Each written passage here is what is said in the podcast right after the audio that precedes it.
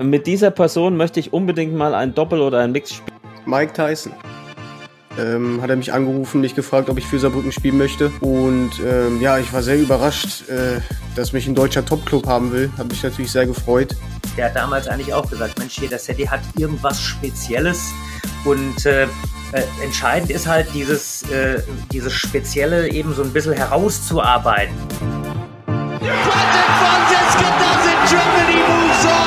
Timo Boll schraubt, arbeitet an seiner eigenen Incredible turnaround from twice runner-up here, Patricia Solia. Das ist unglaublich, das kann ich nicht glauben.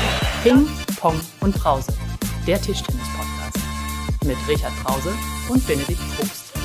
No, he does it again. Timo does it for the second time. Magdeburg is his Hallo da draußen an diesem 3. April.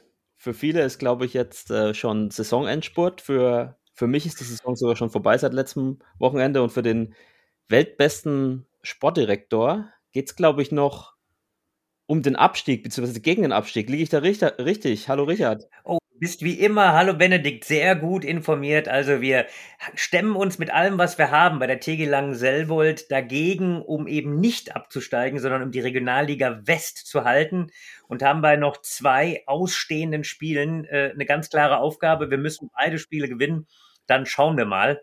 Aber ja, das sind äh, äh hohe Berge, die es da zu erklimmen gilt.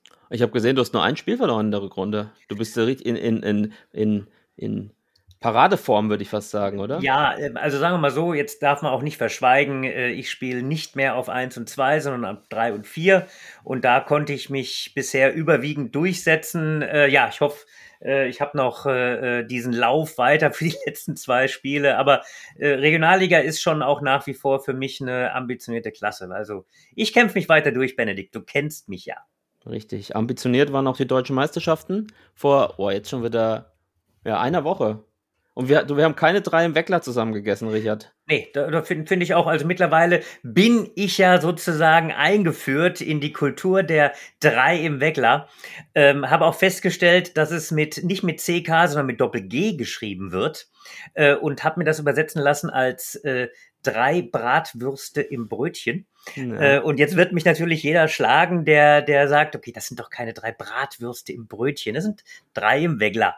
So, aber ja, genau. das müssen wir das nächste Mal. Es gibt ja auch diverse Raststätten, wo äh, du immer deine Lieblingsbratwurst sozusagen zu dir nimmst. Das müssen wir noch nachholen, auf jeden Fall. ja, aber ansonsten, also ich habe ich hab mal nachgefragt, im, äh, in der Halle gab es auch gar, gar keine drei Entwickler, ja. Es gab keine Stadionwurst sozusagen. Das finde ich auch ein bisschen enttäuschend. Also, wenn dann den Zuschauern die Kultur schon nahegebracht werden soll, dann, dann doch in der Halle.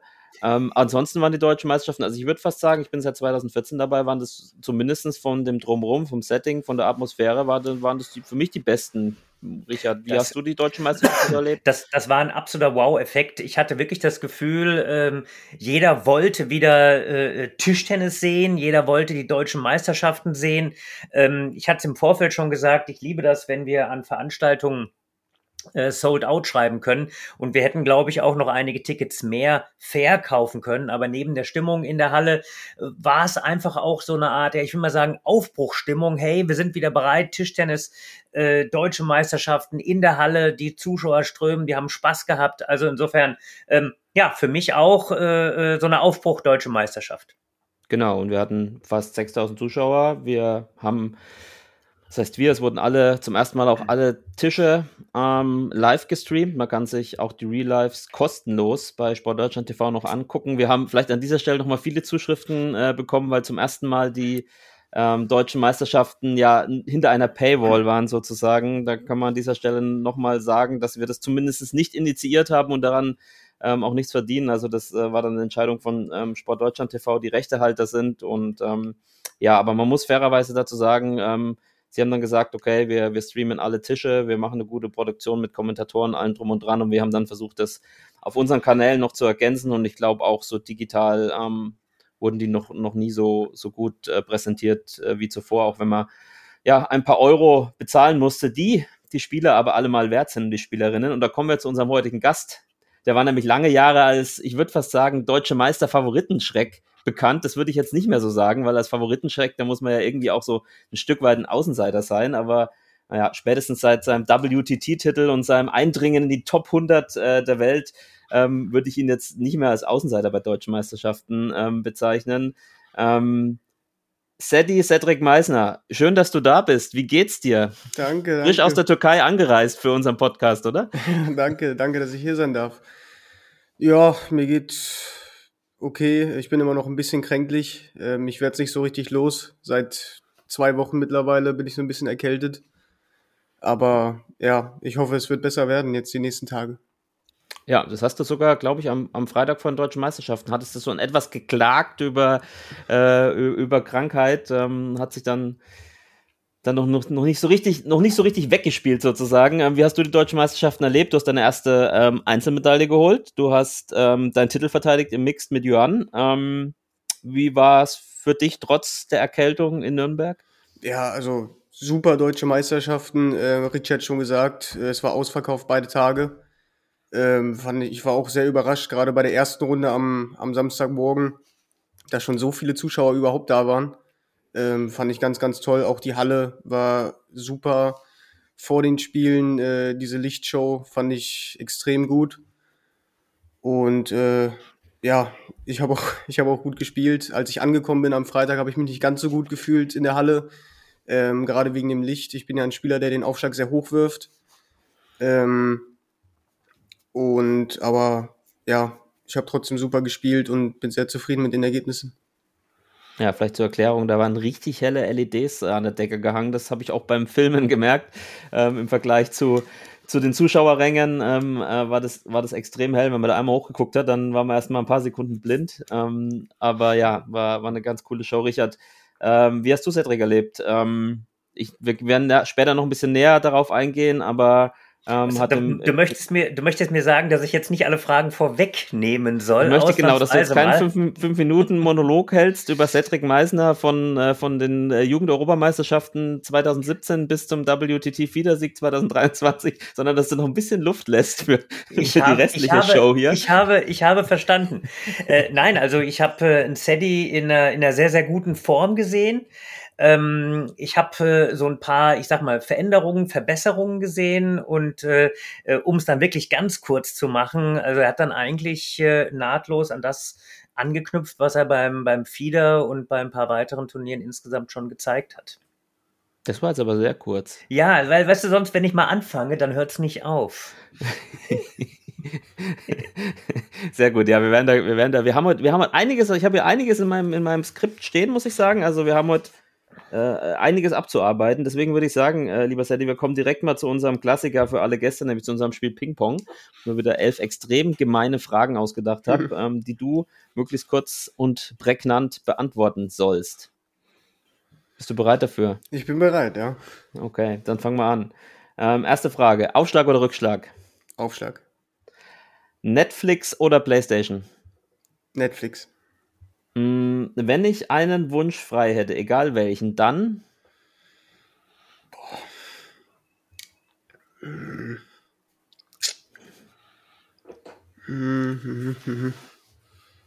Du musst nicht die Welt verbessern, keine Sorge. Also. Dann würde ich Olympiasieger werden. Das ist gut. Ähm, Rückschlag Schupf oder Rückschlag Banane? Rückschlag Banane. Mein größter Erfolg. Der Fiedersieg. Meine bitterste Niederlage. Mm, gegen Fanbomeng Deutsche Meisterschaften 2021. Mit. Nee, Lieblingstischtennisspieler oder Tischtennisspielerin habe ich davor noch. Ähm, Neben Jörn natürlich. ähm, Timo Boll. Mm, mit dieser Person möchte ich unbedingt mal ein Doppel oder ein Mix spielen. Muss definitiv kein Tischtennisspieler sein. Kann auch irgendein anderer Promi sein. Ähm, Mike Tyson. oh okay. okay, das stelle ich mir spannend vor. Äh, darin bin ich absolut äh, talentfrei. Tanzen. Das kann sich ähm, Tischtennis von American Football abschauen.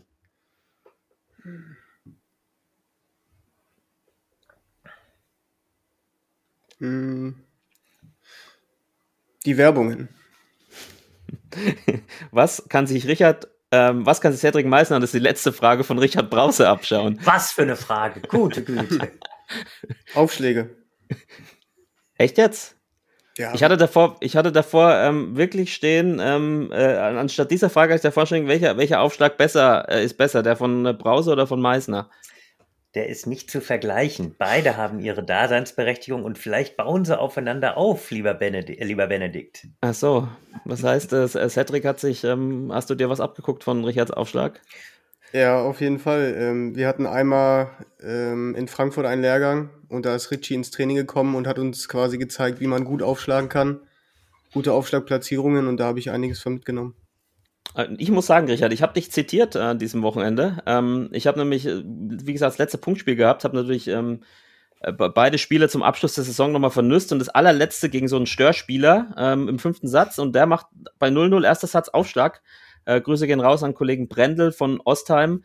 Und der war so krumm, der Aufschlag, und hat, ist so krumm gehüpft, dass ich sofort an dich gesagt habe, habe sofort laut gesagt, der hat ja, du hast ja Aufschläge wieder Brause.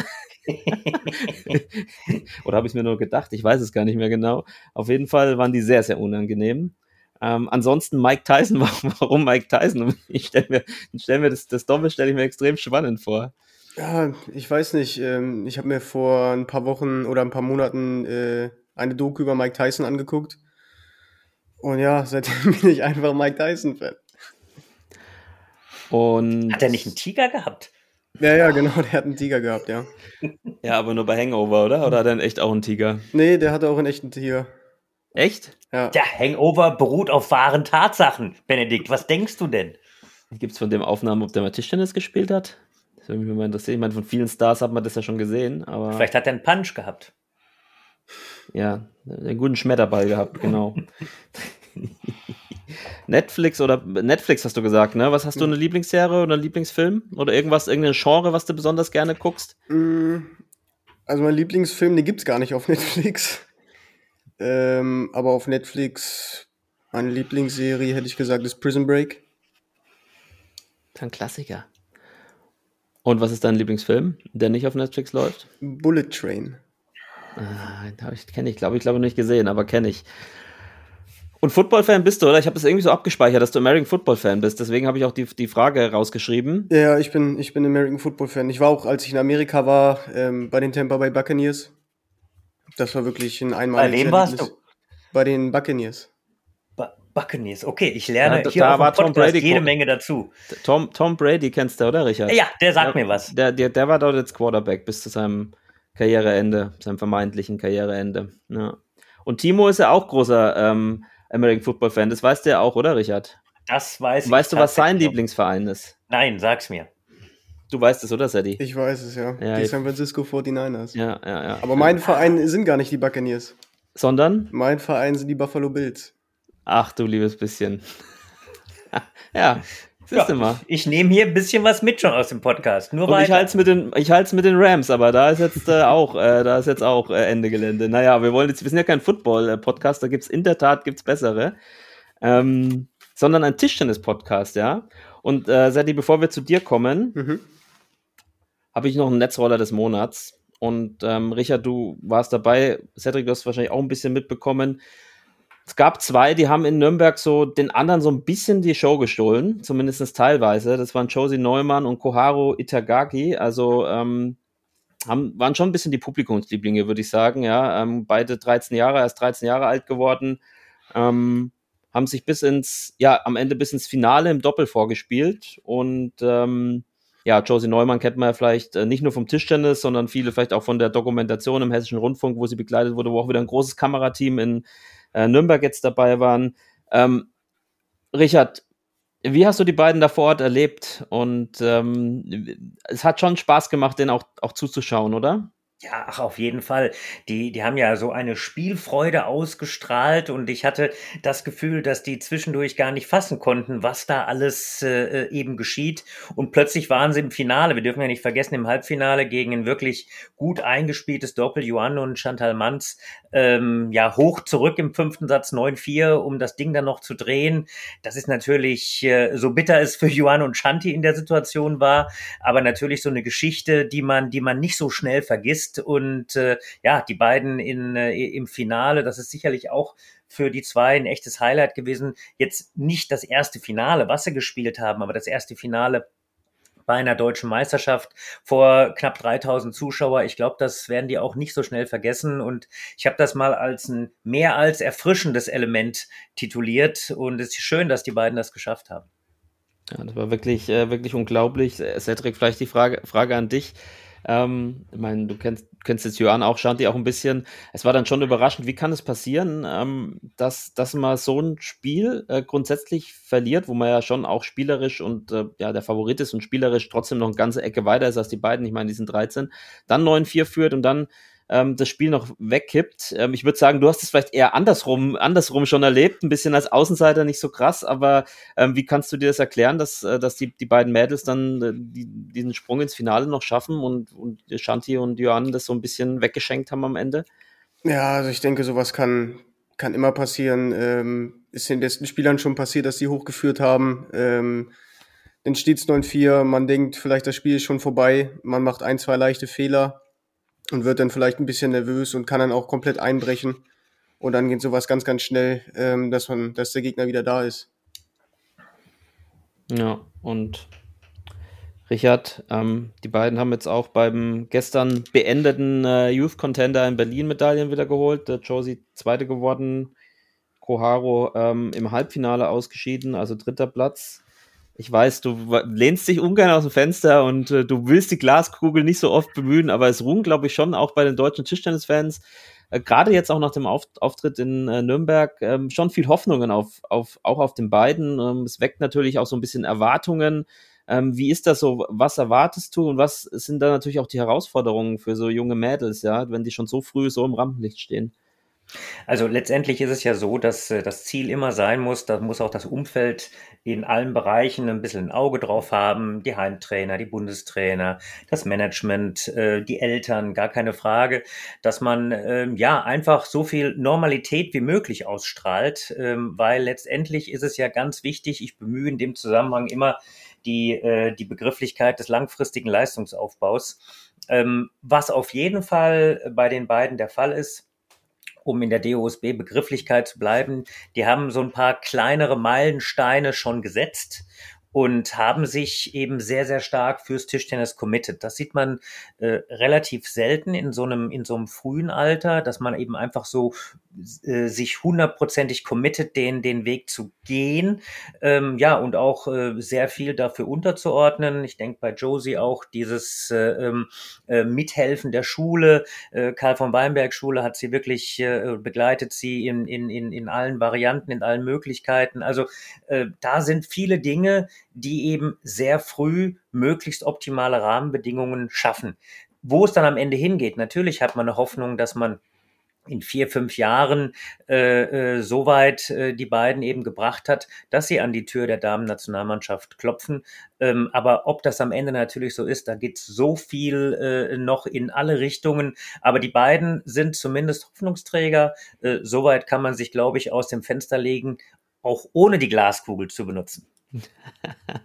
ja, und es sind definitiv eine Bereicherung. Ich ähm, freue mich, ich weiß gar nicht, ähm, ob äh, der SV Schott Jena jetzt äh, schon safe in die erste Liga, da im Bundesliga aufgestiegen ist oder ob es da, da noch drum rum geht, aber ähm, die Wahrscheinlichkeit ist zumindest äh, nicht gering, dass beide auch nächstes Jahr dann, ähm, Josie ja sowieso schon für Berlin Eastside, dass die dann in der ersten Bundesliga spielen und ähm, ja, das, das, da, da guckt man auf jeden Fall drauf. Man hat auch am Medieninteresse jetzt gesehen, ähm, dass, dass sich viele natürlich für solche Stories interessieren, ähm, für solche Werdegänge und dass es dann, dann unserem, unserem Sport auch gut tut, ähm, solche, ja, solche jungen Mädels, solche, solche Helden schon so früh äh, quasi ins Rampenlicht zu, zu bekommen und ähm, äh, ja, und auch, auch das Kamerateam hat Josie zumindest nicht geschadet. Ich weiß nicht, ob du es mitbekommen hast. Äh, der Hessische Rundfunk, Florian Nass, kennt man ja so ein bisschen vom Namen her.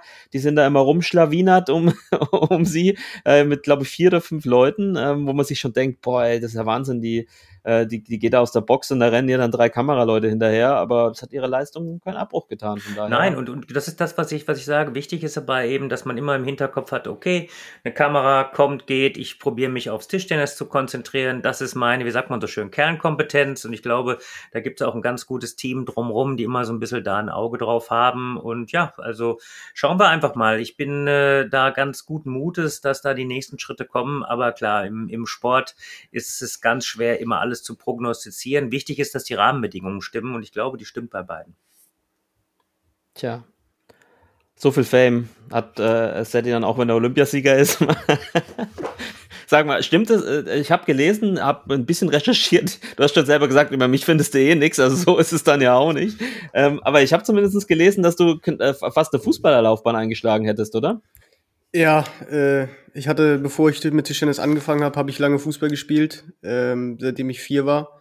Auch meine Eltern haben beide Fußball gespielt. Ähm, meine Mutter in der zweiten Liga, mein Vater meine Regionalliga oder auch höher. Ähm, von daher war eigentlich früh klar, dass ich Fußball spielen sollte.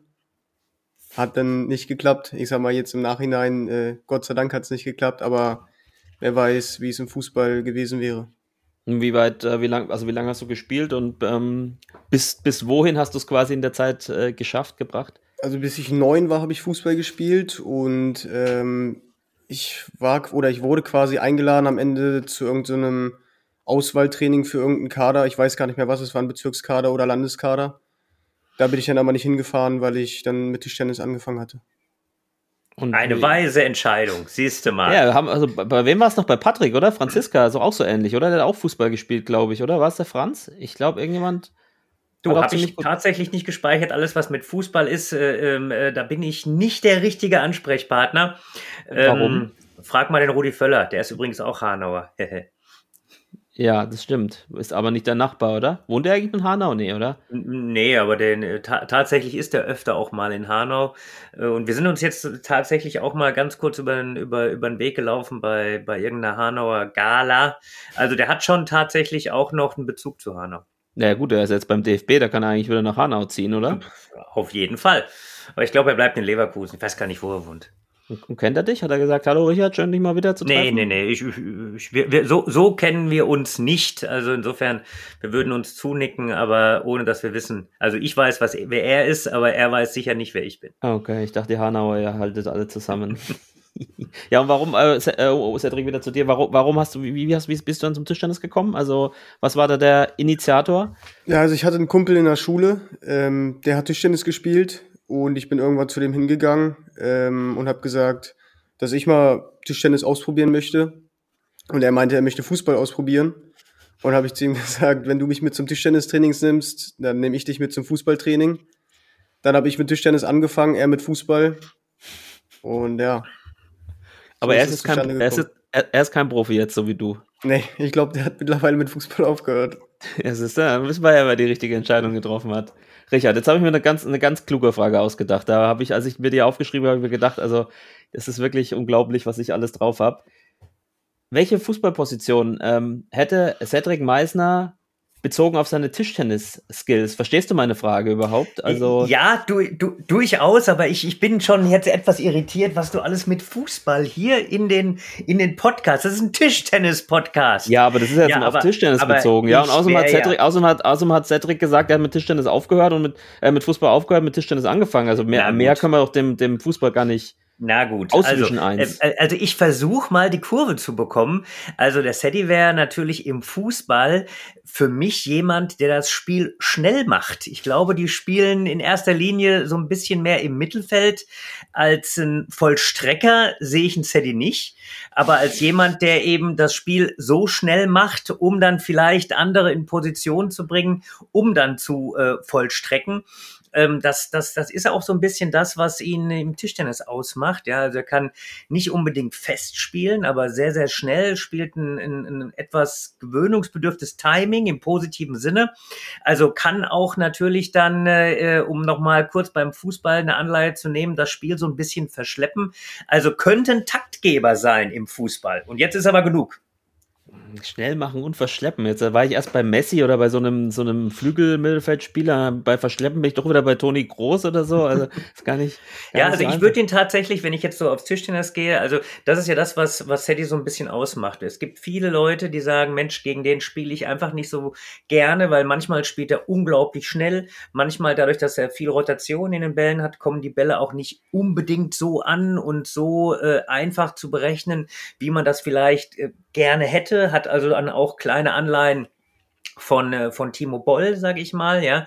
Ähm, man, man sieht erst, mit welcher Qualität ein, ein Zeddy in den einzelnen Bällen spielt, wenn man einmal gegen ihn selbst gespielt hat. Das ist schon nochmal so ein bisschen anders und weicht auch im positiven Sinne ein Stück von der Norm ab äh, und baut natürlich auch äh, auf einen sehr, sehr guten Aufschlag und sehr, sehr aggressive, schnelle Spielweise auf. Ähm, wenn ich jetzt mir was wünschen würde für Sadie, wäre, dass er tatsächlich noch ein bisschen mehr Durchschlagskraft bekommt, äh, um eben tatsächlich dann, äh, wenn die Leute, ich sag mal, sich, sich äh, so ein bisschen auf die ersten zwei Bälle einstellen und so ein bisschen den Touch bekommen, um dann hier wirklich auch einen Punkt zu machen. Äh, aber da arbeitet er dran, das hängt sicher auch ein Stück weit mit athletischen Voraussetzungen, die man noch so ein bisschen weiterentwickeln kann. Äh, aber grundsätzlich äh, äh ist das schon spannend, was ein Sadie Meissner spielt. Du nochmal kurz für mich als Laie, der Unterschied zwischen Schnellspielen und Hartspielen, was ist, was ist der genau, Richard? Erklär mir das bitte nochmal. Das ist eine, das ist eine Timing-Geschichte, ja. Also den, den, den festen Topspin, der muss nicht unbedingt schnell sein. Das ist dann eine Frage, welchen Treffpunkt habe ich den Ball, habe ich im Ball, habe ich einen sehr, sehr frühen Treffpunkt, kann ich den Ball dort beschleunigen? Äh, ist tatsächlich etwas, was auch äh, in Europa ähm, ein bisschen anders auch trainiert wird. In China gibt's wirklich das äh, deutlich anders strukturiert zwischen fest und schnell zu spielen.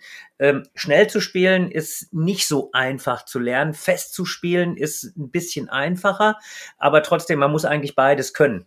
Es geht am Ende so, dass es äh, eigentlich, man muss schnell spielen, um am Ende dann die Möglichkeit zu haben, fest zu spielen. Ähm, das baut so ein bisschen aneinander auf.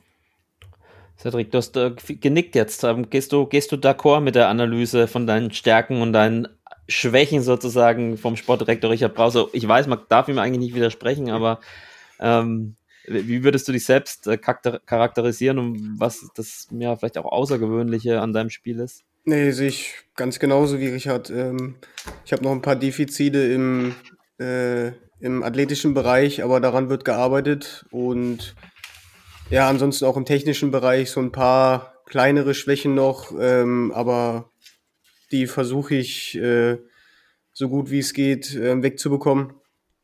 Und ähm, ja, da kommen dann manchmal so ein paar Bälle zustande, wie zum Beispiel der Chopblock, den ich öfter mal spiele. Der ist manchmal gewollt, manchmal nicht, ähm, aber ist auch sehr unangenehm für den Gegner oft. Ist es so, dass, ähm, dass die auch da gerade die Nationalmannschaftskollegen ähm, nicht so nicht so gerne gegen dich spielen? Ich meine, wenn ich dran denke, 2020 hast du den Franz rausgeschmissen, 2021 war es, glaube ich, Rick, oder? Ja. Ähm, jetzt äh, in, in Nürnberg äh, Benne im Viertelfinale. Ähm, das es macht ein bisschen den Eindruck, als, als würden sich die auch ein bisschen, äh, ich hoffe, sie nehmen es mir nicht übel in die Hose machen, wenn sie gegen die spielen. Ja, ich weiß es nicht. Ähm, also ich, ich denke mal, es ist immer gerade gegen deutsche Spieler ein kleinerer Vorteil für mich vielleicht, äh, wenn die das erste Mal gegen mich spielen. Damals, als ich gegen Franz gewonnen habe, war es auch überhaupt das erste Mal, dass er gegen mich gespielt hat. Ich hatte davor noch nie mit ihm trainiert. Ähm, mit Benne hatte ich oder trainiere ich ja immer noch sehr, sehr viel. Ähm, da war es dann in der Vergangenheit auch so, dass er mich beim ersten Mal ziemlich zerstört hat. Und ja, ich habe aber auch daraus gelernt. Letztes Jahr habe ich zweimal sehr knapp verloren und dieses Jahr dann das erste Mal gewonnen. Ähm, mit Rick hatte ich vorher auch nie viel trainiert ähm, vor dem Spiel in Bremen. Ähm, das war, glaube ich, auch ähm, ein kleiner Vorteil für mich wieder. Dafür habe ich dann letztes Jahr beim Fieder gegen Rick relativ deutlich verloren. Ähm, ja, also ich denke, beim ersten Mal habe ich vielleicht einen kleinen Vorteil, dann haben meine Gegner oder dann haben die deutschen Spieler einen kleineren Vorteil beim nächsten Mal, weil sie sich ein bisschen besser auf mein Spiel einstellen können. Aber irgendwann, ähm, ja, äh, komme ich halt auch immer besser rein gegen die. Und, Und ähm, dann werden die Spiele wieder enger. Und genau das ist ja das, was, äh, wo Steady dran arbeiten muss. Also nicht nur eben aufzubauen auf, äh, ich sag mal, dieses ähm, bisschen andere Spiel und das ungewohnte Aufschlag-Rückschlag-Verhalten vielleicht, ja, sondern tatsächlich eben, äh, dass die Ballwechsel, auch die längeren Ballwechsel gewonnen werden, dass man tatsächlich eben dann auch ähm, ein bisschen mehr durchschlagskräftiger wird. Und äh, äh das hat sich immer wieder mal angedeutet. Also, ihr habt das jetzt gesagt, einmal ähm, Sieg gegen Patrick, Sieg gegen Ricardo Walter. Ich gehe nochmal weiter. Auch mal ähm, äh, bei unseren äh, äh, Corona-Events in Anführungszeichen in Düsseldorf, Sieg gegen Leon Pitchford äh, fällt mir jetzt so ein. Ich glaube, äh, Cedric Nüting hast du da auch mal äh, geschlagen. Das sind also dann auch Leute, die ähm, wirklich auch auf einem absolut internationalen Top-Level sind, ja, ähm, genau wie natürlich Patrick und, äh, und, und Rick genauso, aber das eben konstanter zu spielen, nicht eben nur dieses Einmalige, sondern das Regelmäßige, das ist tatsächlich, glaube ich, jetzt so in den letzten Monaten ähm, richtig äh, eingesickert, eingesackt und hat natürlich dann auch mit dem WTT Feeder-Titel ähm, ja für mich ähm, ganz, ganz hoch international einzuordnen, einen ersten Höhepunkt erreicht und hast natürlich jetzt auch bei den Deutschen, ähm, ähm ich weiß, das ist äh, mit, mit Beneduda hast du natürlich auch ja fast so einen kleinen Mentor immer zwischendurch, ja, ähm, der natürlich auch unheimlich hohe Umfänge äh, fährt äh, und so jemanden dann das erste Mal zu schlagen, ist natürlich auch nochmal ein Ausrufezeichen. Ja, du gehörst jetzt zu den Arrivierten. Also ich, nicht, nicht jeder dieser äh, hat schon einen WTT-Titel auf dem Konto. Also ähm, damit hast du dich inklusive Top 100 natürlich ähm, direkt mal äh, direkt mal quasi, wie soll ich sagen, ähm, auf die Bild, ich weiß gar nicht, wie ich es ausdrücken soll. Auf jeden Fall ähm, ins Gedächtnis vom Sportdirektor katapultiert. Nein, der, der wird deutlich. Äh, aber Richard, nochmal die Nachfrage, du hast gerade schon wieder meine Fragen alle beantwortet. Ähm, ähm, gerade auch jetzt äh, die letzten Wochen und Monate. Ähm, also ich, ich habe dich so, das, also ich, das erste Mal so richtig auf dem Schirm habe ich so auch so seit den Youth Olympic Games. Ich glaube, die war 2018, ne? Mhm. Also irgendwie keine Ahnung. Ähm, wurde mit Franzi, glaube ich, damals äh, dort warst, oder? Genau, ja. Ja. Ähm, und ja, immer wieder, genau, wie der Richard schon gesagt hat, immer so ein bisschen diese Ausrufezeichen gesetzt. Aber jetzt irgendwie so mit dem WTT-Sieg und Richard, das ist dann ja auch schon ein Zeichen dafür, wie du gerade gesagt hast, äh, dass, hm, dass er sich jetzt auch wirklich da festsetzt, oder? Ja, klar, ich meine, das ist natürlich jetzt auch der Auftrag, ne? Und da wird natürlich die äh, schon vorher angerissene Erwartungshaltung ein bisschen höher. Damit muss man natürlich auch dann erstmal ein Stück weit umgehen. Aber ich meine, äh, Sedi, ich äh, äh, kommst ja von deiner, ich sag mal, rein sportlichen äh, Laufbahn hast du eine Wurzeln in Niedersachsen ähm, am, am Bundesstützpunkt. Da hat äh, Lennart Weking natürlich äh, diese, ich sag mal, diese äh, niedersächsische Generation so ein bisschen nochmal herangeschoben und der hat damals eigentlich auch gesagt, Mensch, hier, der Seti hat irgendwas Spezielles und äh, äh, entscheidend ist halt dieses, äh, dieses Spezielle eben so ein bisschen herauszuarbeiten. Ne? Also dann, äh, wenn ich jetzt so eine, so eine, so eine Statue habe und du hast so eine Bild, so ein Bildhaueridee, da musst du ja die Formen erst vorsichtig äh, zutage fördern. Ja, also äh, die, äh, die Statue ist schon da, nur sie ist noch nicht so ganz herausgearbeitet. Also jetzt, bevor ich jetzt zu philosophisch werde, ähm, darum geht's natürlich immer so ein bisschen, eben zu sagen, okay, in welche Richtung schiebe ich eine, eine eine, eine Tischtennisphilosophie? In welche Richtung kann ich die vorliegenden Stärken weiter verstärken. Wir haben schon gesprochen, sehr gutes Aufschlag, Rückschlag, sehr guter Aufschlag, äh, sehr, sehr gute, äh, unangenehme erste Bälle und was muss ich an Stärken eben da insgesamt zu entwickeln. Und bevor das dann alles in das richtige Mosaik, in die perfekte Statue fällt, das dauert. Und das ist auch kein, kein statischer Prozess, sondern das ist tatsächlich eine Sache, die man auch jedes Mal, jeden Tag, jede Woche neu im Training beweisen muss. Also, aber ich glaube, da bist du auf einem ganz guten Weg. Und jetzt lehne ich mich schon ganz weit aus dem Fenster, Benedikt. Oh, oh, pass auf. Ach so, ach so, das, ich dachte, da kommt jetzt noch was. Nein, nein, nein, ich, das war schon. Ich bin auf einem guten Weg. Wie weit habe ich mich denn da schon aus dem Fenster gelehnt? Das nein, stimmt, ja. Spaß beiseite, um es nochmal auf den Punkt zu bringen. Mein Sadie ist natürlich auch noch zu der jüngeren Generation gehörend. Äh, und äh, insofern, ähm, ja, ähm, hat sich natürlich jetzt ja wirklich ein Stück weit ins Rampenlicht gespielt. Ich meine, zum Glück, und so soll es auch weiter sein, haben wir natürlich auch äh, Leute nach wie vor, die eben im absoluten Top-20-Bereich sind. Aber wenn du als ersten Schritt den ersten, erste 100 genommen hast und wir wissen, die Ranglisten sind relativ volatil, das kann natürlich jetzt noch nicht das Ende sein. Ich sehe durchaus Sadie da auf einem, auf einem ganz guten Weg, ohne jetzt zu viel Druck aufbauen zu wollen. Ja, dann hoffen wir mal, dass noch viele begabte Steinmetze an Cedric Meisner meißeln. ich komme direkt äh, zu einer Zuschauerfrage, die ich mal hier so zwischendrin einstreue. Ähm, und zwar von Benedikt Duda. Wie hat es sich angefühlt, das erste Mal gegen mich zu gewinnen? War super, ein super Gefühl. Ja, du kannst ruhig noch zwei Sätze mehr dazu sagen zu dem Spiel. Also Samstagabend Deutsche Meisterschaften, Viertelfinale, es war 4-1, oder? Genau, ja. Ja, also ich denke, ähm, gerade gegen Benne, ähm, ja, ist quasi so mein bester Kumpel, sage ich mal, oder so ein Stück weit mein oder mein Mentor so ein bisschen äh, geworden, seitdem ich nach Düsseldorf gekommen bin. Ähm, hat mir sehr viel geholfen ähm, im Training. Ich habe immer viele Extra-Einheiten mit ihm gemacht. Äh, manchmal auch ein bisschen zu viel, weil ich mich dann immer verletzt habe. Ähm, und ja, er wollte auch von mir mal äh, Hilfe haben, was Aufschläge angeht zum Beispiel. Und ähm, ja, gerade wo ich letztes Jahr habe ich beim Fieder hier, hatte ich glaube ich schon Matchball.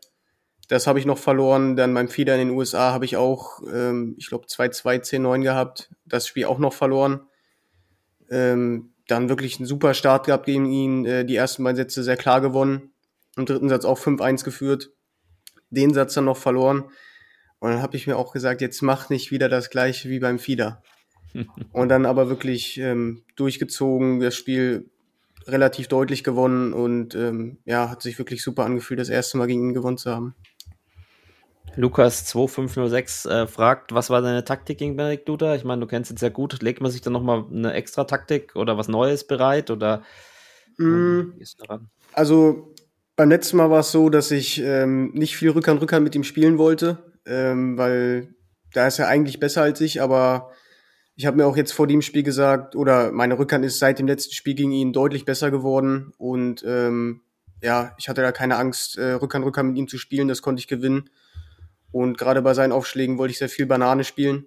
Ähm, einfach weil ähm, gerade nach der Banane komme ich super ins Spiel rein und kann sehr schnell die Punkte machen. Tja, und dann, genau, erste Medaille ähm, im Einzel. Und im Mixed gewonnen. Warte mal, da habe ich auch noch eine Frage. Können wir das Thema Deutsche Meisterschaft noch abschließen, glaube ich. Ähm, Die deutschen Meisterschaften sind nie abgeschlossen. Nach Nein, den Deutschen, die deutschen Meisterschaften Deutschen, das weißt du 2023 doch. in meiner fränkischen Heimat. Mensch, war ich stolz auf meine fränkischen Freunde, ja. Also ich als, als, als Franke und dann so ein, so ein Event, ausverkauftes Haus, also war wirklich. Die Franken ähm, kann man schicken, ne? Wie fühlt es sich an, deutscher Meister im Mix zu sein? Das Gefühl kennst du ja schon. Erik J. App, J. Ja, der, der, der, der, der Fragende weiß, dass er gemeint ist. Ähm, wie fühlt es sich an, deutscher Meister im Mix zu sein? Du warst ja schon und bist jetzt wieder grundsätzlich, wenn man überlegt, wie viele Millionen Menschen in Deutschland Tischtennis spielen, ist so ein deutscher Meistertitel, egal in welcher Konkurrenz, schon was, worauf man stolz ist, oder? Also ähm, auch im Mix das dann zu verteidigen. Auf jeden Ähm, Fall, auf jeden Fall. Ähm, letztes Jahr hat sich das schon super angefühlt. Ähm, dieses Jahr waren wir nicht ganz so gut im Mixed, ähm, aber gerade ich am, am, äh, am Finaltag war nicht ganz so gut. Hab körperlich ein bisschen abgebaut, aber ja, ich konnte mich da super auf Johann verlassen ähm, und fühlt sich super an, den Titel, den Mixtitel verteidigt zu haben. Tja, und dann sicher, ähm, also war fünf Sätze gegen Pekka Pelz und Annette Kaufmann. Ähm, auch wahrscheinlich gar nicht so einfach. Äh, Johann am Vormittag noch dieses Doppel verloren mit, mit Chanti, du ähm, 4-0 gegen Franz, 4-1. äh, gegen, äh, warte mal, das, gegen Dang, Gegen gegen, Dang. Dangi verloren, genau. Ähm, wie, wie geht man dann in so ein Finale? Also ist es dann schon komplett abgeschüttelt oder hat man es doch so ein bisschen im Hinterkopf? Ähm, Also für mich war es abgeschüttelt. Ähm, gegen Dang hatte ich außer im ersten Satz gar keine Chance. Ähm, und klar, Dang ist auch einfach ein viel besserer Spieler als ich. Ähm, und ja, mit Johann äh, hatte ich tatsächlich vor dem Spiel noch mal ein bisschen länger auch geredet. Ähm, sie wieder oder sie war ein bisschen, ich sag mal, angefressen von dem äh, Halbfinale im Doppel. Aber ich glaube, ich habe sie da ganz gut aus der aus der Versenkung bekommen. genau, hat es auch im Interview dann nachher gesagt. Ja. so, das macht ein gutes Mix daraus, oder Richard? Wenn wir Doppel spielen würden, wir würden uns auch immer gegenseitig hochziehen oder Auf du mich durchschleifen. jeden Fall. Und wir würden uns sowas von ergänzen. Du mit dieser unglaublich guten Rückhand. Äh, und ich würde dir dann aus dem Weg gehen, damit du einfach ein zwei hintereinander spielen kannst. Für uns würde es diese Sonderregelung wahrscheinlich geben. Genau, aber blicken wir mal nach vorne. Äh, äh, Cedric, du hast, ähm, du spielst aktuell beim TTC OE Bad Homburg, zweite Bundesliga. Für alle, die vielleicht sich nicht so 100% im, im Tischtennis auskennen, nur zur Vollständigkeit halber. Hast jetzt aber unterschrieben beim ersten FC Saarbrücken. Der Kollege Barois Nico, der Manager von Saarbrücken hat bei den Kollegen im Plattenplausch erklärt, wieso es vonstatten geht, äh, wie man, wie man dann äh, Leute verpflichtet. Da habe ich mal reingehört. Er hat dann gesagt, ja, war da eine Wunschliste von eins bis so und so vielen. Dann fängt man die an, von oben nach unten abzutelefonieren. Und ähm, bei dir hat es dann ja Gott sei Dank relativ schnell funktioniert von deiner Seite und ich aus. Wie bin sicher, äh, Sadie war fast ganz oben. Ja, auf eins Weil- war der, klar. Ja, das natürlich, ich okay. gesagt. Ja, klar. Also äh, mit Buramatsu vielleicht, ja, auf geteilten ersten Platz. Ähm, wie, wie, wie ist es von deiner Seite aus? Kriegt man dann irgendwie dann einfach einen Anruf und kriegt da offenbart, okay, willst du kommen? Oder deutet sich da schon was an? Wie, wie hat sich das bei dir, äh, wie ist das bei dir abgelaufen? Nee, also ich habe tatsächlich einfach so einen Anruf bekommen von Nico. Ähm, das war zwischen den beiden Katar-Turnieren. Ähm, hat er mich angerufen, mich gefragt, ob ich für Saarbrücken spielen möchte. Und ähm, ja, ich war sehr überrascht, äh, dass mich ein deutscher Topclub haben will. Hat mich natürlich sehr gefreut. Und dann ging das ganz, ganz schnell. Ähm, ich glaube, innerhalb von drei oder vier Tagen hatte ich mich dann auch entschieden. Und ja, so, so schnell kann es gehen, ja. Da muss man dann nicht lange überlegen, oder? Das ist dann schon ein bisschen so ein Hochgefühl. Also bei allem Respekt vor, vor Bad Homburg, wenn natürlich das erste FC Saarbrücken Tischtennis anruft, dann ist es schon auch nicht ganz so schlecht, oder? Nee, auf keinen Fall. Also ich glaube, ich bin da ganz gut aufgehoben, äh, auch für die Zukunft. Ähm, ich bin als Nummer 5, glaube ich, eingeplant. Ähm, und ja, ich glaube einfach, da kann ich mich super weiterentwickeln. Ähm, da habe ich nicht so einen, einen Druck, die Spiele zu gewinnen. Einfach weil die Mannschaft um mich herum ist wirklich sehr, sehr gut. Ähm, die gewinnen immer ihre Spiele. Und ich glaube, ich kann da ganz befreit aufspielen. Und ja, das ist, glaube ich, ähm, was Gutes, was Langfristiges für mich auch. Du wirst dann auch nach Saarbrücken ziehen, wahrscheinlich auch in die Trainingsgruppe, oder? Nee, ich bleibe in Düsseldorf. Ah, okay, gut. Ich dachte, du folgst dem Kollegen Hippler. Ihr macht eine WG vielleicht in, äh, in Saarbrücken auf. Ach, das Ähm, eine oder andere Mal werden sie sich dann sicher treffen. Vielleicht dann nach den Spielen. Das, das könnte natürlich sein. Ähm, da haben wir Oster jetzt auch schon eine. Wuscheln hatte gefragt, warum hast du dich für Saarbrücken entschieden? Hast du, glaube ich, schon äh, gerade beantwortet. Ähm, weißt du, warum Bad Homburg nicht äh, ihr Aufstiegsrecht wahrnehmen würde? Weißt du das oder ist das geheim oder ähm, kannst du da aus dem Nähkästchen plaudern oder hast du eine Verschwiegenheitsklausel? Ja, also ich weiß es, aber ähm, ich würde es jetzt besser nicht sagen. Na, das ist, äh, das respektieren wir, oder Richard? Anstattdessen reden wir nochmal über den Karriereschritt von Cedric Meisner ähm, zum ersten FC Saarbrücken. Du als Sportdirektor wirst es doch sicher mit großer Freude wahrgenommen haben, oder? Ja, auf jeden Fall. Wenn ein äh, Top-Club äh, ähm, eben aufmerksam wird, dann, äh, äh, und das ist ja auch äh, schon ein Stück, wenn ich es äh, wenn ich, wenn ich's im Kopf habe, hilf mir mal, Katar, das ist jetzt, ne, das ist schon ein bisschen vorher gewesen, ne? Was meinst du? Wann, wann, wann war Katar genau? aus dem Katar Kopf? war Das im äh, Januar. Im Januar, genau. Und du hast den Fieder ja hinten dran gewonnen, ne? Ja. Äh, Das bedeutet natürlich, dass sich da Saarbrücken sehr, sehr gut Gedanken gemacht hat und auch ein sehr feines Näschen Gut bewiesen gepokert. hat. Ja, also ja, ich will gar nicht sagen gepokert. Also ich glaube, wenn du, wenn du eben äh, einfach so ein bisschen intern weißt, was passiert, dann, äh, dann hast du einen Sedi in, in, in, in auf der Pipeline oder solltest ihn auf der Pipeline haben. Ähm, ja, vor allem auch in der Kombination mit dem, dass man weiß, okay, der Sedi hat sich in der zweiten Liga äh, ein Stück weit weiterentwickelt. Es gab das Gerücht, dass Obererlenbach eben nicht hochgehen würde. wir wissen, dass wir immer mehr WCT-Turniere haben, dass wir tatsächlich äh, ähm, auch mit dem Doppel einen, einen wichtigen Punkt haben. Du hast ja gesehen, äh, Mixed, Mixed Doppel, alles was äh, was dazugehört, da ist ja die sicherlich auch eine sehr sehr gute Alternative. Und deswegen, also es war schon nicht von ungefähr, äh, dass ich gesagt habe, naja, der Seti wird da ganz oben gestanden haben. Und äh, ja, insofern ist schon sehr, sehr spannend, will ich mal sagen. Und ich bin mir sicher, dass Seti da auch seine Chancen bekommt. Tja, das glaube ich auch. Hast du denn irgendwas da vorgenommen? Oder ähm, also jetzt im Champions League Hinspiel, da wären, da wären Cedric Meissner an 30 ja nicht verkehrt gewesen. Aber ähm, äh, mit, mit, welchen Erwartungen äh, gehst du denn nach Saarbrücken? Ähm, oh, ja. Ja, mit Erwartungen ähm, erstmal gar nicht mal ähm, so viele Erwartungen. Ich hatte ja letztes Jahr schon Bundesliga gespielt. Ähm, da dann nur ein Spiel gewonnen ähm, da auch wirklich froh gewesen, dass ich am Ende noch ein Spiel gewonnen hatte. Ähm, und ja, in der Bundesliga spielt man ja wirklich nur gegen Top-Leute. Ähm, von daher ist jedes Spiel sehr, sehr schwer. Und ja, ich hoffe einfach, dass ich so viele Spiele gewinnen kann, wie es, wie es mir möglich ist. Das hoffen wir natürlich auch. Und sind gespannt. Und kommen jetzt ähm, zu unserem legendären Richard Ping Pong und Brause Vereinsheim. Ja, du kannst jetzt das Pilz aus dem Kühlschrank holen. Ach nee, du trinkst eher Rotwein, ne? Du bist eher so der Weintrinker, ne? Ja. Und aber nicht, nicht um Viertel nach eins, um Gottes Willen. Habe ich doch jetzt erst irgendwie gesehen bei Doppelpass Hermann Gerland, den kennst du ja wahrscheinlich vom FC Bayern, der hat einen Jackie Cola getrunken am Sonntagmorgen um halb zwölf. Beim das Doppelpass im deutschen, ist, ersten deutschen Sportfernsehen. Das ist Frühshoppen, das darf aber nur Hermann Gerland. Ich würde sagen, der wäre perfekt für meinen Verein, die tätige Horbach. Da ist, es gibt es ähnlich, es läuft es ähnlich ab mit dem Jackie Cola. Ähm, wir haben die Community gefragt, was sie am meisten bei ihren Gegnern am Tisch nervt. So, und jetzt frage ich zuerst mal euch. Richard, du darfst anfangen. Was nervt dich am meisten bei deinem Gegner? Und jetzt sag bitte nicht, dich nervt gar nichts. Nein, also ähm, mich tatsächlich habe ich so, so, eine, so eine Kleinigkeit, die mich äh, wirklich nervt.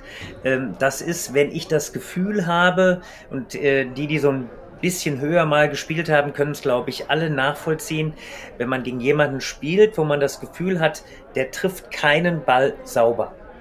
Also der trifft keinen Ball so, wie er eigentlich fliegen sollte. Da kann der meist gar nichts dafür, aber das kann tatsächlich tief in meinem Inneren meine, äh, meine Ausgeglichenheit stark stören. Ja, also ähm, ähm, mich, mich hat aus, ich habe ja in Österreich äh, ein paar Jahre gearbeitet, da hatte ich einen, einen Kollegen, mit dem ich in der Mittagspause mitunter gespielt habe. Und jedes Mal, wenn ich eine Rückhand getroffen habe, dann hat er mich angeguckt und gesagt, Richard, bleib doch bitte im Rahmen deiner Möglichkeiten. Und das, so, so ein bisschen will ich das dann auch manchmal denken, ja, wenn dann der vierte Ball unsauber getroffen, aber auf den Tisch fliegt. Also gar nicht mal so sehr von Äußerungen und so weiter, da kann ich relativ oben drüber stehen, aber das kann mich richtig nerven. So, Cedric, was, was nervt dich so richtig bei deinem Gegner? Also wenn mein Gegner entweder einen zu schnellen Rhythmus spielt oder einen zu langsamen Rhythmus. Ähm, ich sag mal, beide Lebrun-Brüder, die spielen einen extrem schnellen Rhythmus. Jetzt beim Grand Smash habe ich auch gesehen, dass äh, ein Chinese äh, gelb und gelb-rot bekommen hat, äh, weil er sich Zeit gelassen hat. Ähm, und Erik Bottroff zum Beispiel ist jemand, der spielt einen extrem langsamen Rhythmus. Das hat mich wirklich, in, oder wenn ich gegen ihn gespielt habe, hat mich das extrem genervt. Ähm, ja, also weiß ich nicht, ist beides so ein bisschen, nervt mich sehr. So, da rennst du direkt offene Türen ein bei mir, Cedric. Also ich finde auch Trödelei im Zeitspiel echt nervig auf meinem Niveau, wenn jemand gerade in unserer Liga dann anfängt, nach jedem und hier nochmal Ball aufgehoben und nochmal eine Ehrenrunde, wo ich mir denke, ey, wir spielen Bezirks Oberliga hier, äh, Gurken bei 16, 17, 1800 TDR-Punkten rum. Es geht eigentlich um nichts und dann, ja, ist Wahnsinn. Da wird nochmal Handtuch nochmal Hand und dies und jenes. Macht mich wahnsinnig, muss ich sagen. Ansonsten bin ich da auch relativ entspannt. Aber du hast ähm, das Spiel äh, Alexis Lebrun gegen Yuan Li Chen, heißt er, glaube ich, mhm. angesprochen. Wir haben auch eine kleine Umfrage gemacht, weil da kursiert auch ein Video im Internet, ähm, das, das mit dieser gelben und gelb-roten Karte nochmal ähm, so ein bisschen aufnimmt. Und ähm, also unsere Hörer haben sich zu 66 Prozent auf die Seite von äh, Alexis geschlagen und zu 34 Prozent ähm, auf die des Genesens. Ich habe es mir auch mal angeguckt. Ich weiß nicht, ob ihr es gesehen habt. Wir werden auf jeden Fall das Video nochmal verlinken in den Show Notes. Man hatte schon den Eindruck, dass das der äh, chinesische Spieler auch als Spieltaktik macht. Ich weiß nicht, habt ihr das gesehen? Habt ihr da mal Nee. reingeguckt? Ich nicht. Ich, Cedric, du ich hast habe es gesehen, ja. Ja, er hat er schon immer auch Also echt er hat es schon als Taktik gemacht, ja, aber äh, Alexis ist auch einer, der wirklich einen sehr schnellen Rhythmus hat und ähm, das auch sehr clever macht gegen, äh, gegen die Gegner. Wenn er sieht, dass sie noch nicht bereit sind, äh, macht er trotzdem seinen Aufschlag. Das hat er damals gegen Dima auch gemacht, ähm, beim Champions in, äh, in Budapest. Und hat sich dann auch beschwert, äh, dass Dima sich zu viel Zeit lässt. Und äh, mittlerweile, ähm, so wie ich es gesehen habe, reagieren die WTT-Schiedsrichter auch ziemlich schnell darauf und verteilen auch sehr schnell gelbe Karten. Ja, Benedikt Duda hat übrigens auch Zeitspiel geschrieben, hat sich hier auch zu Wort gemeldet. Haben wir auch öfters Spielverzögerungen, äh, falsche Aufschläge, Schifo 1701, ähm, Aufschlag, bevor man bereit ist. Tobi Denen, Richard, jetzt ähm, deine ähm, Salomon, dein salomonisches Urteil zu dem Thema zu schnell oder zu langsam. Ähm, du kennst die, die LeBron-Brüder, Alexis auch ein bisschen, hast das gesehen, hast gerade mit dem Kopf geschüttelt, dass du dieses Spiel nicht gesehen hast. Ähm, da wurde das schon relativ offensichtlich auch als Spieltaktik angewandt. Wie würdest du das Thema bewerten? Ja, also äh, ich sag mal, dieses, dieses Spiel verzögern, äh, das ist ja tatsächlich zum Beispiel in der Bundesliga reglementiert, ähm, indem man einfach tatsächlich sagt, wenn es äh, zu langsam geht, äh, dann hat man diese Verzögerung. Tatsächlich auch äh, das zu schnell ähm, ist sicherlich auch nicht gut und äh, auch da ähm, könnte man vielleicht überlegen, äh, tatsächlich auch da diese eine Sekunde eben insgesamt zu gehen. Das äh, ist uns auch ganz am Anfang als beide, übrigens Felix ist auch relativ schnell in seinem, in seinem Rhythmus. Ähm, Ich will jetzt gar nicht so weit gehen, ob das jetzt bewusst ist. Jeder hat halt so ein bisschen einen anderen Rhythmus. ähm, Aber ich äh, habe mal gelernt, alles mit zu ist schlecht. Zu schnell, zu langsam, zu dick, zu dünn. Also insofern, das sollte man vielleicht dabei bei aller salomonischen äh, äh, Fähigkeit im, Hinter, im Hinterkopf haben. Also ähm, das kann tatsächlich in beide Richtungen Mittel sein. Ich finde es beides nicht gut. Tja, und wir haben ähm, ganz viele, ganz, ganz viele Einsendungen zu dem Thema bekommen. Die kann ich jetzt nicht alle vortragen, aber vielleicht so ein paar und ähm, einige doppeln sich ja auch. Also Ohrrichter 4 hat noch geschrieben, aggressive Gegner und Schummeln. Gut, Schummeln ist klar. Schlechter Zäh- Zähler war noch mit dabei, der Jones 95. Dann einige, die sich, ähm, die es nicht leiden können, wenn sich der Gegner über jeden Netz- und Kantenball beschwert ähm, und das als unfair wahrnimmt und wenn er selber mal einen macht, ähm, quasi sich nicht entschuldigt. Ähm, das ist ja ein weit verbreitetes Phänomen, vor allem in den Amateurklassen. Ich muss immer sagen, wenn sich ein Gegner darüber aufregt, dann gibt es mir so ein bisschen Hochgefühl, weil ich merke, ähm, der ist äh, ein bisschen ange, angespannt und ähm, äh, da, da fühle ich mich dann doch ein bisschen so, nicht überlegen, aber da kriege ich ein bisschen Oberwasser. Also ich, ich bemitleide, nicht bemitleide, aber also ich muss sagen, äh, bei euch Profis ist es gar nicht so, oder? Dieses Thema Netzroller, ähm, Cedric, also ich sehe es zumindest nicht so oft. Man merkt schon mal so Stichwort ein bisschen Augenrollen oder so. Ähm, aber dass sich wirklich dann so beklagt wird über, über ähm, Glücksbälle. Nee, Nicht so, nicht so extrem. Also es gibt ein paar Spieler, die regen sich da immer noch extrem drüber auf, aber ein Großteil der Spieler ähm, nimmt das einfach hin. Ja, ein paar waren noch dabei. Ähm, ja, bei Materialgegnern, Spielern mit Material, die da aggressiv wären oder genervt sind. Äh, oder auch von Michael Acker, der selber Material spielt und sich beschwert, wenn jemand sein, äh, seine Noppenbälle retourniert und nicht versemmelt. Das finde ich auch gut. Und was ich auch ganz spannend finde, ist vielleicht auch nochmal was für euch, ähm, Profis. Ähm, ich erinnere mich da auch eine, ähm, eine Aussage von Petko, von Petkovic, der Tennisspielerin. Ähm, Robert Herrmann schreibt ständiges Loben der Gegner zwischen den Bällen. Also dieses, dieses zugrunde Loben des Gegners. Und Petko hat damals gesagt, wenn man dann zu seiner Gegnerin sagt, du hast aber heute einen tollen Aufschlag, dann fängt die plötzlich an, sich Gedanken über einen Aufschlag zu machen und trifft die dann nicht mehr. Ähm, kennt ihr das? Also, äh, also bei uns kenne ich das schon, aber man, du, du, du machst ja heute gar keinen Fehler, das ist so ein Klassiker.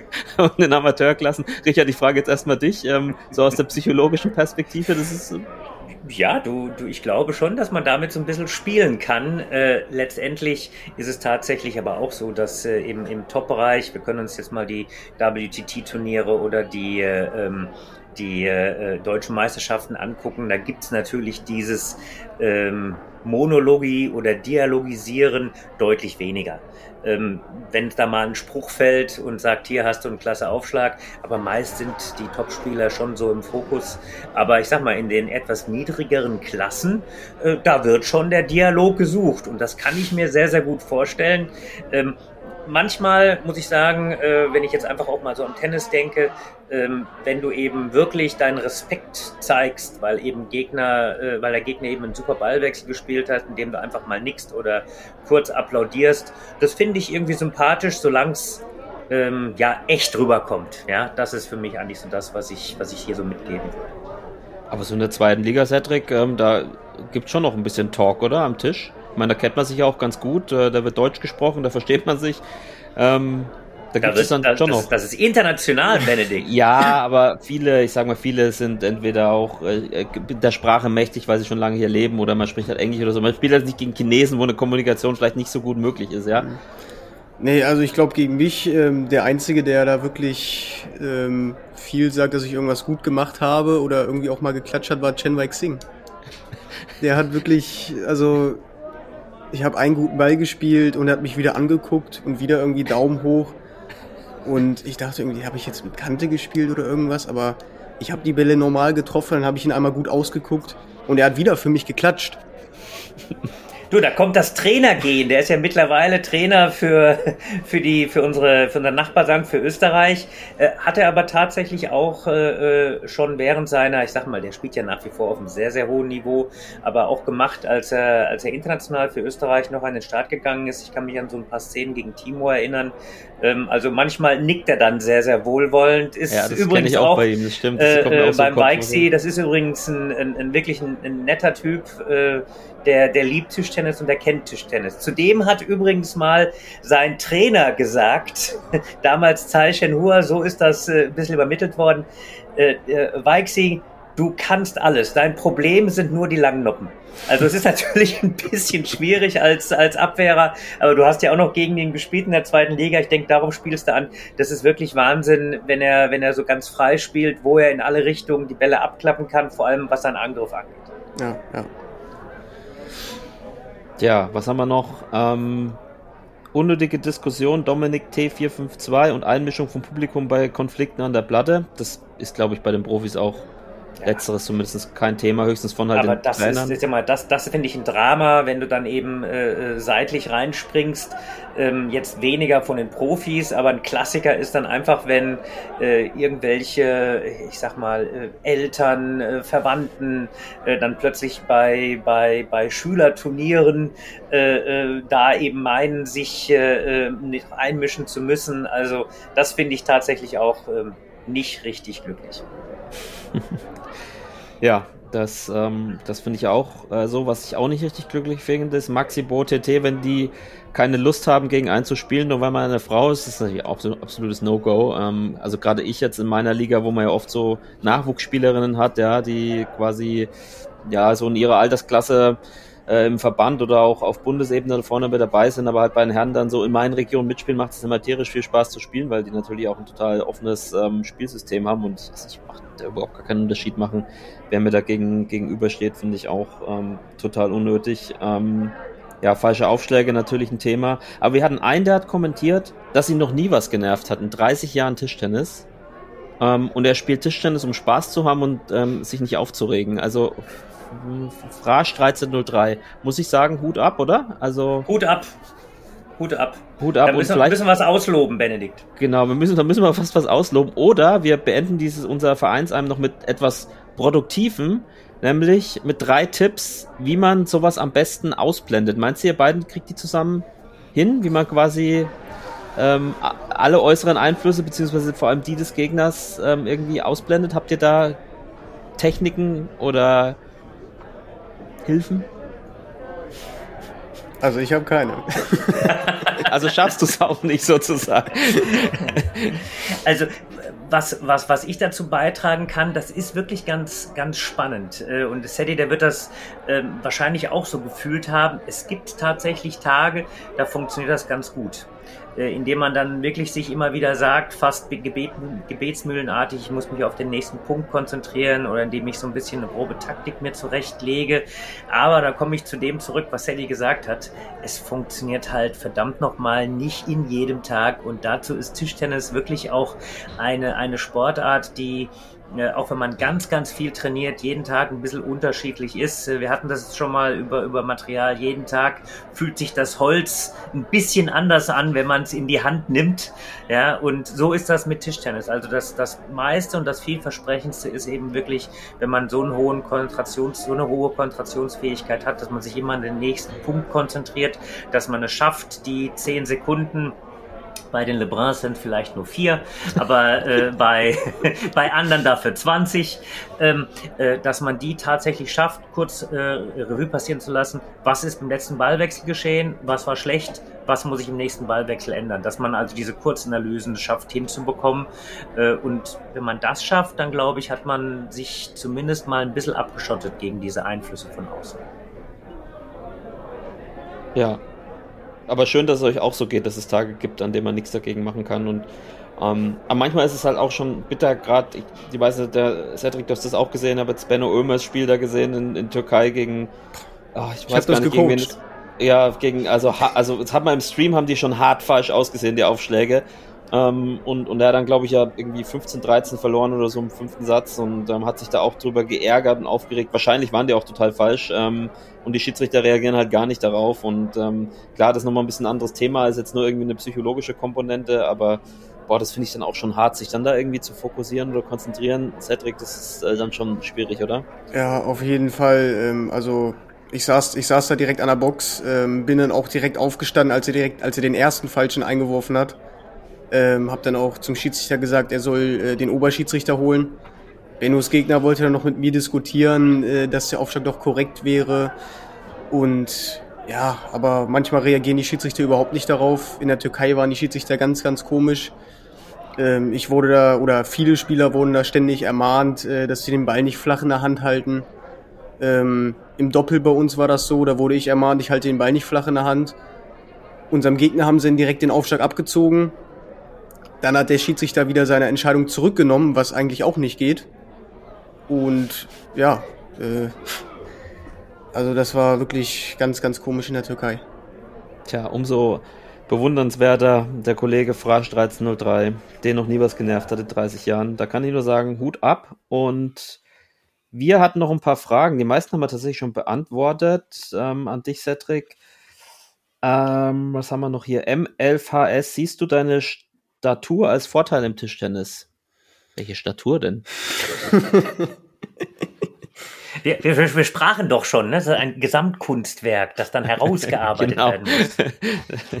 mm, nee, als Vorteil nicht, aber auch nicht so unbedingt als Nachteil. Also, ähm, ich sag mal, es ist nicht, es ist nicht vorteilhaft, wenn man zu klein und zu dünn ist, äh, weil man einfach keine Durchschlagskraft hat. Es ist aber auch nicht ein Vorteil, wenn man zu groß ist und zu kräftig. Da haben wir ähm, wieder das zu, ne? Merkt ihr das? einfach, ähm, weil man sich ähm, nicht ganz so gut bewegen kann. Ja, dann haben wir noch eine Servicefrage. Flore Jonas, was für ein Material spielst du zurzeit? Ich spiele ähm, das Liam Pitchford AFC von Victors als Holz und belege V15 extra auf beiden Seiten. Und die letzte Frage, vielleicht auch an Richard von Alena M10. Warum bist du nur im U23-Kader? Oh, ja, das, das ist tatsächlich eine, eine, eine Geschichte, da könnte ich jetzt stundenlang drüber schwadronieren. Wir haben im Augenblick äh, äh zehn Plätze im OKPK. Das Ziel für SETI ist natürlich auch da, äh, irgendwann wieder reinzukommen. Wir haben den U23-Kader als, äh, ich sag mal, wenn das immer so ein bisschen auch Anschlusskader. Ähm, ja, eigentlich müssten wir als DTDB einen etwas größeren OKPK-Kader haben. Leider haben wir den nicht und insofern ist da natürlich das Gerangel relativ groß für äh, einen dieser zehn Plätze, zumal diese zehn Plätze nicht nur eine Kadernominierung nach sich ziehen, sondern eben auch verschiedene andere Möglichkeiten, verschiedene andere Förderungen bis hin zur Sportförderstelle. Also insofern, das bleibt sicherlich ein großes Ziel von SEDI und äh, ein großes Ziel von DTDB wäre tatsächlich eben aus diesen zehn OKPK-Plätzen irgendwann mal zwölf oder vierzehn zu machen. Ich glaube, das würde uns ganz gut zu Gesichte stehen. Ja, gut, und, und Cedric hat da die besten Bewerbungen jetzt schon abgegeben und wird sie sicherlich in der Zukunft auch noch abgeben. Da mache ich mir keine Sorgen. Wir haben noch zwei Fragen. Wir haben nämlich eine total nette E-Mail bekommen. Richard, ich habe sie dir weitergeleitet. Wir freuen uns einmal über E-Mails, besonders wenn wir gelobt werden. Von Jakob Peter, vielen Dank für dein, äh, für dein Lob und dass du so treu unseren äh, Podcast hörst. Und er hat noch zwei Fragen äh, mitgeschickt. Und wenn jemand so eine nette Mail schreibt, dann stelle ich die Fragen natürlich auch direkt äh, ähm, in Podcast und das auch, sind auch Fragen, die ihr beide auch gut beantworten könnt. Ähm, die erste ist, was kann ich tun, um meine im Training hart erarbeiteten spielerischen Fähigkeiten auch im Punktspiel abzurufen? Ich habe das Problem, dass ich im Punktspiel auf einmal all die Spielsituationen und Schläge, die ich im Training relativ gut und sicher beherrsche, nicht mehr anwenden, äh, anwende und mich nichts traue. Im Training spiele ich gefühlt 200 TDR-Punkte als im Wettkampf und das fuchst mich ziemlich. Ich fange mal mit Cedric an. Was würdest du Jakob raten? Also, ähm, ich würde mal sagen, einfach locker bleiben, ja. Weil ich sag mal, wenn man viel trainiert und äh, das Niveau im Training spielen kann, nimmt man, nimmt man sich vielleicht auch so ein bisschen was vor im Spiel. Und ja, das ist völlig normal, dass das nicht immer klappt. Ähm, bei mir jetzt in der Türkei war ich auch extrem schlecht. Und davor die Wochen habe ich gut gespielt. Deshalb so Tage gibt es halt immer mal, dass man einfach das Niveau, ähm, was man aus dem Training kennt und von, äh, aus dem Training kennt und von sich selbst erwartet, dass man das einfach nicht abrufen kann. Richard. Ja, spannend dabei ist, äh, was ihn daran hindert, äh, das, was er im Training übt, nicht im Spiel umzusetzen. Erfahrungsgemäß äh, ist es vielleicht der zu hohe Fokus auf das Ergebnis des Spiels. Und wenn man das schafft auszublenden und tatsächlich äh, so wie so wie Seti das für sich dargestellt hat, ähm, vielleicht auch mal beginnt in Spielzügen nur zu denken, zu sagen, alles klar, das kann man einfacher machen, wenn man sehr überlegen ist oder sehr unterlegen ist. Äh, also wenn man von vornherein gar keine Gewinnerwartungshaltung irgendwo hat. Ähm, äh, beziehungsweise auch nicht die, die Gefahr hat, dass man eben äh, das Spiel verliert, dann kann man Dinge ausprobieren. Und ich glaube, wenn man sich vielleicht komplettes schafft, mal zu lösen, zu sagen, okay, mein Ziel ist jetzt nicht dran zu denken, ich gewinne oder ich verliere das Spiel. Mein Ziel ist dran zu denken, in den ersten acht Aufschlägen dreimal die Variante oder dreimal den langen Aufschlag oder dreimal den Rückhandtopsin parallel zu spielen. Das kann mitunter helfen. Entscheidend ist, dass meist eben diese Angst vorm Gewinnen, Angst vorm Verlieren, dass es so eine psychologische Variante ist, die muss man versuchen auszublenden. Das ist, glaube ich, das Entscheidende. Sehr gut, kann ich gut nachvollziehen. Also, dass man quasi eher sagt, ich ähm, ziehe dreimal an, auch wenn es in die Hose geht, dass, dass man sagt, ich ziehe dreimal nicht an, ich könnte ja den Punkt verlieren. Ja, das, Genau. äh, das, das kann ich gut nachvollziehen. Das werde ich auch mal versuchen, so umzusetzen. Und die zweite Frage, da geht es um Material. Was passiert eigentlich mit den äh, Unmengen an gebrauchten ähm, Belägen der Profis? Werden die irgendwo als gebraucht verkauft oder was passiert mit denen? Das ist, glaube ich, ein bisschen unterschiedlich. Ähm, ich weiß auch nicht, ob man das sagt, also ich weiß es jetzt selber nicht, aber ist das irgendwie ein Geheimnis oder ähm, was, was passiert mit euren Belägen, die ihr spielt? Hm, Ja, also die werden entweder weggeschmissen oder zurück an die, an die Hersteller geschickt. Genau, also das ist tatsächlich so, dass mehr und mehr Hersteller eben dazu übergehen, die wieder einzusammeln und äh, die dann eben, ich sag mal, ähm, zu verteilen oder äh, Charity-Aktionen draus zu machen oder eben tatsächlich dann äh, äh, wieder in den Tischtenniskreislauf zu führen. Äh, spannend wäre es, ob man die irgendwann so recyceln könnte, dass dann der nächste Belag draus äh, entsteht. Ähm, aber grundsätzlich ist, äh, ist es so, dass mehr und mehr Firmen dahin gehen, dass sie eben tatsächlich die Belege sich wieder schicken lassen und dann eben in anderer Art und Weise äh, verteilen, äh, äh, damit die Belege eben, wenn ein Profi sie zu Ende gespielt hat, die sind ja dann meist nicht völlig kaputt, äh, sondern so, dass sie eben für viele eben noch spielfähig sind, dass die dann wieder in diesen Kreislauf zurückgeführt werden. Sehr gut. Dann haben wir diese. Wir sind Fragen- nämlich eine nachhaltige Sportart, hätte ich fast gesagt. Auf jeden Fall. Auf jeden Fall sind wir eine nachhaltige Sportart. Und äh, vi- vielen Dank für die nachhaltige E-Mail an Jakob. Also ihr merkt, wenn ihr freundliche E-Mails schickt, dann erfüllen wir euch fast jeden Wunsch. Ähm, es steht auch immer noch das Diplom aus, was ich noch erstellen muss, fällt mir bei dieser, äh, bei, bei, da, da wieder ein, ja, für die, die alle Folgen gehört haben, äh, wo Cedric sicher auch dazu gehört. Ähm, äh, wir haben es geschafft. Super. Also Cedric, äh, äh, erstmal äh, vielen Dank, dass du da warst. Richard, wir kommen jetzt, also beziehungsweise Cedric, wir kommen jetzt zu dir nach Düsseldorf, der Richard und ich. Mhm. Wir machen nämlich jetzt einen kleinen Ping-Pong- und Brause-Betriebsausflug zum Champions League ähm, Final-Rückspiel. Ähm, wir treffen uns gleich und äh, äh, vielleicht noch, ich meine, die Leute, die den Podcast hören, die kennen das Ergebnis wahrscheinlich dann schon, aber jetzt hier so, habt ihr noch einen Tipp für heute? Hinspiel war 3-2 für Düsseldorf in Saarbrücken, heute Rückspiel, Düsseldorf natürlich mit einem kleinen Vorteil. Ähm, Richard, Glaskugel. Ja, Glaskugel, ähm, also gefühlt wäre es jetzt mit dem Heimvorteil schon eine kleine Überraschung, wenn sich Düsseldorf das am Ende nehmen lassen würde. Ähm, wenngleich äh, ich erstmal, erstmal überhaupt gespannt bin, äh, was für eine Aufstellung Saarbrücken zum Beispiel wählt. Ne? Die haben ja ein paar Möglichkeiten auch zu variieren. Gleichermaßen natürlich wie, äh, wie, äh, wie, wie, wie Düsseldorf. Ja, vielleicht ist übers Wochenende noch Kamal eingeflogen gekommen oder vielleicht äh, äh, wird was ganz anderes gemacht. Aber um es auf den Punkt zu bringen, das ist ja das Schöne daran, dass man, dass man in die Glaskugel guckt. Ich glaube, auch mit dem Sieg im Rücken, dass Düsseldorf da jetzt äh, ja, leichter Favorit ist. So, Cedric, du, dein zukünftiger Arbeitgeber, ähm, was, was tippst du? Schaffen die nochmal die Wende? Ich gehe davon aus, ja. Ich tippe. du bist schon voll auf Linie gemacht. Nico wird es gerne hören. hören. Grüße gehen raus. Das Eddie ist schon voll. Er hat quasi schon, hat, also das Tattoo, das Tattoo auf dem Oberarm ist nur noch eine Frage der Zeit. Du das glaubst also, dass Stirn. Pass auf. Das, das, du glaubst, dass das noch. Bist du, bist du am Start heute? Äh, nee, ich bin nicht am Start. Äh, ich glaube, es ist auch ausverkauft. Ähm, ja. Von daher, nee, ich bin nicht am Start. Ähm, ich tippe mal 3-2 für Saarbrücken und äh, dann geht's ins Golden Match und da gewinnt dann Saarbrücken. Oh, das, also das Golden Match, das, das wäre ja. natürlich cool, aber da wäre es ein wirklich langer Betriebsausflug. Ja, aber Betriebsausflug, würde ja. ich mir gerne anschauen, wenngleich ich das letzte Mal äh, äh, Timo zitieren darf, äh, das Golden Match, das braucht man nicht jedes Mal. Der hat doch gar nicht gespielt. Der hat, hat wahrscheinlich gezittert hinten äh, in, in, der, in den Kabinengängen, dass er nicht noch gegen Dima ran muss. Im alles entscheidenden Spiel beim ultimativen Showdown. Ja, ich war da, das war ganz schön lange, muss ich sagen. Ähm, aber war natürlich auch extrem spannend. Ja, schauen wir mal. Ähm, ansonsten, was habe ich noch, Richard? Ähm, Markus Lietzau, dein ja. Freund und Zahnarzt, ähm, der YouTube-Kanal Getting Fast ist jetzt online, hat er mir geschrieben. Also der macht der, der fährt der Rennen, äh, so Pro-Am-mäßig.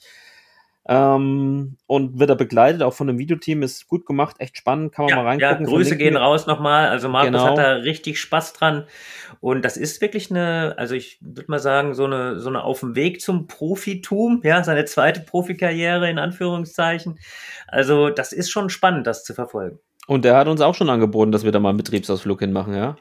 Das äh, äh, müssen wir noch mal genau überlegen, wobei äh, ich, ich kenne den Markus als äh, sehr besonderen, vorausschauenden Fahrer und trotzdem wird mein äh, Blutdruck wahrscheinlich ein bisschen höher sehen, wenn ich dann neben ihm auf dem Nürburgring zum Beispiel fahre oder wo auch immer, Hockenheimring, er sich dann äh, äh, ja äh, die, die Runden gibt sozusagen. Sadie, du bist auch so ein Sportfan, oder? Ziehst du dir auch alles rein oder hast du da wirklich so, also äh, so wie Rick zum Beispiel, bist du auch so einer der, oder Tobi Hippler, der sich wirklich alles da reinpfeift oder hast du schon ausgewählte Sportarten, die du verfolgst? Nee, alles gucke ich nicht. Also Fußball gucke ich gar nicht. American Football, ja, gucke ich halt immer die Saison, aber die ist ja nur ab September. Ja. Ähm, Formel 1 gucke ich, wenn ich kann. Ähm, okay, meistens haben wir halt Spiele am Sonntag, von daher ist es schwer, das Rennen zu gucken. Ähm, ansonsten gucke ich Tennis und äh, Darts gucke ich vor allem noch. Sehr gut. Da bist du in Saarbrücken auch gut aufgehoben. Ähm, ja, ansonsten, endlich habe ich mal jemanden aus dem Harz kennengelernt. Mensch, ich habe, ich hab, als ich das, als ich das, also ich habe, glaube ich, noch nie jemanden getroffen, der wirklich aus dem Harz kommt, Richard. Du ja auch nicht. Also, das war schön. In diesem Sinne, bevor ich noch mehr Unsinn erzählen, ähm, vielen Dank, dass du da warst. Ähm, wir wünschen dir alles Gute, ähm, dass es so weitergeht, äh, wie in den Schön. letzten Wochen und Monaten. Und äh, natürlich auch, dass du in der TDBL äh, richtig durchstartest. Und ähm, mehr kann ich eigentlich gar nicht mehr sagen, sondern mich nur bedanken. Dankeschön, Dankeschön. Danke, dass ich da sein durfte. Gerne, gerne, immer. Seid immer alle willkommen. Und an unsere Hörer alles Liebe, alles Gute. Bleibt gesund und sportlich. Viel Erfolg beim Endspurt und gegebenenfalls Relegationsspiel. Dir, Richard, natürlich ganz im Besonderen. Ja, vielen Dank. Und jetzt gilt es, sich einmal schnell umzuziehen und dann beginnen wir unseren Betriebsausflug. Düsseldorf, okay, ich, ich freue mich. Du kaufst das Bier, ich kaufe die Kippen und dann geht's los. In diesem Sinne. In diesem Sinne. Mach's gut, ciao, ciao, bis also, zum nächsten Mal. Bis dann, tschüss, tschüss. ciao.